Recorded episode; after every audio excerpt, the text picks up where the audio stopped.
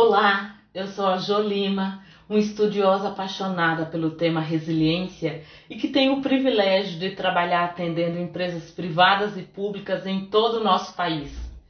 E em tempos de pandemia, onde ouvimos e vemos diversas informações de como devemos nos proteger deste vírus que chegou de forma avassaladora no nosso país e no mundo, eu resolvi fazer este podcast.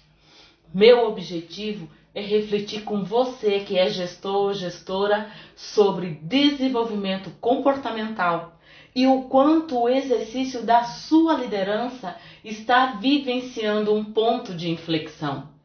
Porque a chegada deste vírus também afetou sensivelmente o modelo de trabalho usado na grande maioria das empresas no Brasil e até as relações interpessoais estão sendo impactadas. No Brasil e no mundo, estamos passando por um trauma coletivo bem grande e todos buscam maneiras de superar este tempo difícil. Sim, um momento único, sem precedentes na história recente e por esse motivo temos muitos desafios pela frente.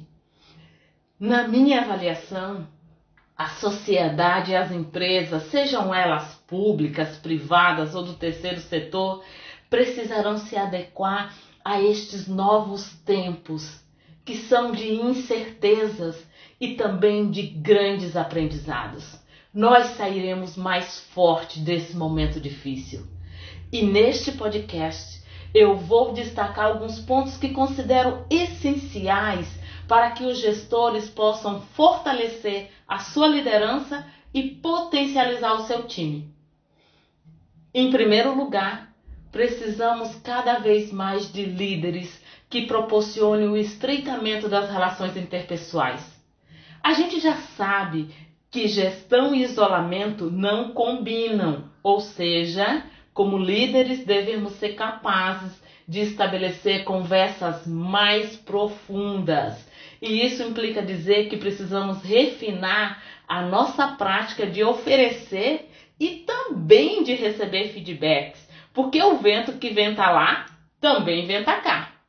E aí você pode me perguntar, mas Jô, como poderão acontecer essas conversas? Simples, elas vão acontecer presencialmente e cada vez mais pelo andar da carruagem de forma virtual. Porque também temos que reconhecer que se o teletrabalho estava sendo utilizado por uma parcela muito pequena de profissionais do nosso país, a partir de agora o teletrabalho é um fato, é uma realidade que também pode impactar a sinergia da nossa equipe. E isso implica dizer que precisamos fortalecer no nosso time a relação de confiança, a colaboração e a autonomia. E não podemos perder de vista que confiança, meus amigos, e colaboração são sentimentos, não são instruções. Ou seja, não desce de goela abaixo. Só acontece à medida que damos o nosso exemplo. Diante disso, o mercado de trabalho passa a necessitar de um perfil profissional cada vez mais autogerenciável. A gestão pelo comando e controle não dá mais liga, precisa ser sepultada. Ou seja, teremos que reeducar boa parte dos profissionais que estão hoje nas organizações, porque a logística das atividades laborais está mudando sensivelmente. Em segundo lugar, é preciso ter claro que o caos ensina sobre nós e sobre os outros, e como gestores devemos enxergar estes momentos de adversidades como verdadeiras oportunidades para nos qualificarmos e potencializar o desenvolvimento da nossa equipe e assim nos preparamos para os desafios futuros. Porque coisas imprevisíveis acontecem e vão continuar acontecendo, e o desenvolvimento da nossa resiliência, que é a nossa capacidade de ter condutação em meio ao caos, passa a ser condição para aprendermos com as adversidades em todas as dimensões da nossa vida. Porque onde quer que a gente esteja, o caos pode se apresentar. E eu também entendo que o mundo está passando por um momento que caracteriza um ponto de inflexão. E o espaço de trabalho não está imune a essas mudanças. Aí você pode me perguntar, mas o que é este ponto de inflexão? O ponto de inflexão, meus amigos, é aquele momento na vida em que eu ou você precisamos fazer uma escolha difícil se quisermos realmente mudar as coisas. Que não adianta a gente ficar em cima do muro. É quando mais percebemos a relevância da liderança e temos um papel em branco nos desafiando a criar algo chamado ação. Sim, precisamos agir sem medo de errar, porque o risco de errar passa a ser o meio para se chegar no acerto. Não podemos ter medo de errar, e isso implica dizer que, como gestores, teremos que manter a mente de principiantes. Eu vou reforçar. Precisamos manter a mente de principiantes, que temos a humildade de aprender a aprender todos os dias. O mundo mudou, meus amigos, e as respostas prontas não nos trazem as certezas de outrora, porque passamos a viver em um mundo diferente, que mesmo com isolamento social, ficou mais unido. Essa é a minha percepção. E antes da pandemia do Covid-19, nós estávamos vivendo em meio a uma verdadeira obsessão pela racionalidade, produtividade para lá, excelência para lá, eficiência também, como se os acontecimentos fossem previsíveis e as pessoas verdadeiras máquinas que não podem sentir, não podem sofrer e não podem ter dúvidas existenciais.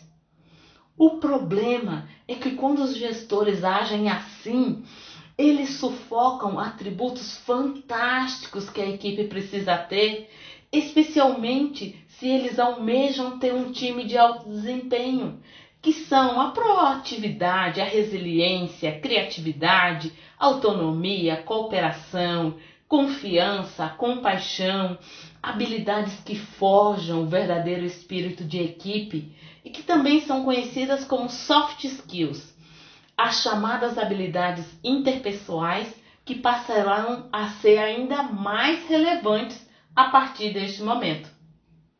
Agora, a gente precisa ter consciência de uma coisa. Há uma diferença entre expectativa e realidade, porque infelizmente precisamos reconhecer que há um número significativo de pessoas que hoje estão em cargos de gestão e pensam que pode ter controle sobre tudo e todos, desconhecendo que é justamente a autonomia que faz florescer na equipe novas lideranças novas formas de construir soluções e ganhos de sinergia. E só para vocês terem uma ideia, invariavelmente, quando eu vou trabalhar nas empresas com equipes de gestores, eu sempre pergunto: qual o sonho de consumo de vocês na condição de gestores? E invariavelmente me respondem: eu quero ter uma equipe autogerenciável e, se possível, paranormal, para antever o que vou pedir. Agora me falem uma coisa: como nós vamos ter uma equipe autogerenciável se continuamos agindo de forma centralizadora? Como é que essa mágica, meus amigos, vai acontecer? Portanto, na condição de gestores, devemos nos dedicar a desenvolver nossa liderança, que de modo algum é um cargo, para mim, a liderança é uma postura de vida que não anula a subjetividade e a criatividade, que percebe a importância do processo emocional oriundo do trabalho em equipe, que respeita a singularidade de cada integrante do time e trabalha com as suas forças, não enaltecendo as fraquezas dos integrantes da equipe. Porque uma coisa é certa: foco no erro não desenvolve a autoestima de ninguém. E quando eliminamos a subjetividade, acabamos por anular nós mesmos, porque perdemos a noção de que as pessoas têm sentimentos e não podem e não devem trabalhar desassociada das suas crenças, dos seus valores e emoções. Lembre-se sempre que quem trabalha na sua equipe tem um histórico de vida e isso não pode ser anulado. E antes da pandemia do Covid-19, a gente estava vivendo de forma ansiosa, sob a pressão do relógio, adoecendo e causando adoecimento naqueles que gerenciamos por calcular tudo, desde o tempo até as respostas que já prejulgamos receber sem sequer ouvir a equipe. E para mim, o principal ponto de inflexão de cada gestor ou gestora é escolher facilmente a comodidade de chefiar, simplificando a realidade ou assumindo a grande responsabilidade que é liderar. Escolha, meus amigos, que exige de nós um propósito que vai além de nós mesmos, que nos faz levantar da cama independentemente das circunstâncias e nos mobiliza a seguir em frente, tendo claro que não nos bastamos e é em equipe que vamos alcançar grandes feitos. Eu quero neste momento, compartilhar com vocês uma frase do filósofo Nietzsche que diz o seguinte: Quem tem um porquê suporta qualquer como. Eu vou repetir a frase. Quem tem um porquê suporta qualquer como. Esta frase retrata bem o que penso sobre o propósito de liderar e das escolhas que fazemos ao longo da nossa vida. Sim, há um preço. Uma carga emocional que muitas vezes as pessoas que assumem um cargo de gestão simplesmente desconhecem e por isso mesmo acabam sucumbindo às circunstâncias. Seja porque não foram preparadas para os desafios oriundos do exercício da liderança, e convenhamos, isso ainda acontece muito no nosso país, ou por comodismo, até mesmo por medo ou por não ter saúde emocional.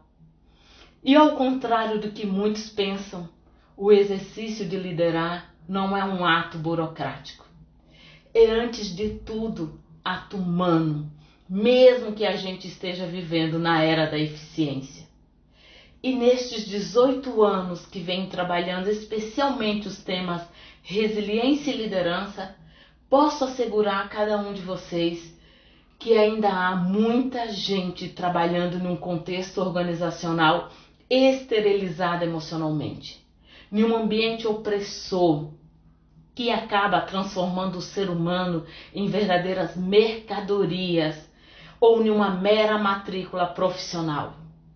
E neste tipo de contexto também surge algo que é devastador, que é a dependência química o aumento da ansiedade generalizada, fobias, transtornos sociais e o uso de medicamentos para acordar, para poder dormir ou até mesmo para manter a concentração no ambiente de trabalho.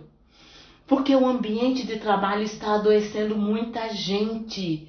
E certamente você já conviveu com alguém que adoeceu no espaço de trabalho.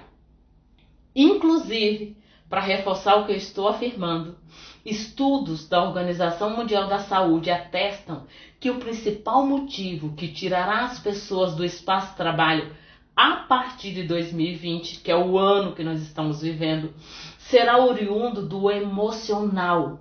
E uma pesquisa feita ainda em março do ano passado atesta que o Brasil, o país do futebol, do samba e do carnaval, é hoje o país mais depressivo da América do Sul.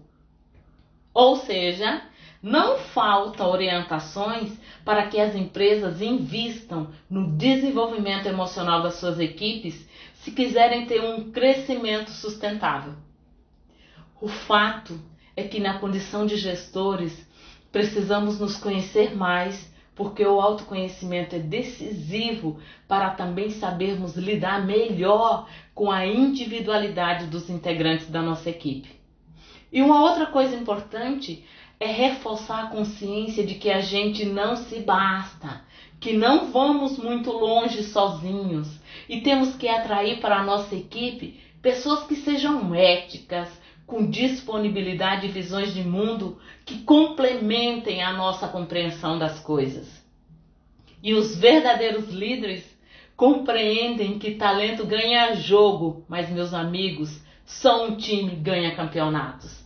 É um time que mantemos a união mesmo em momentos de dificuldades como este que a gente está passando e sem perdermos de vista o nosso propósito, a nossa essência precisa ser fortalecida.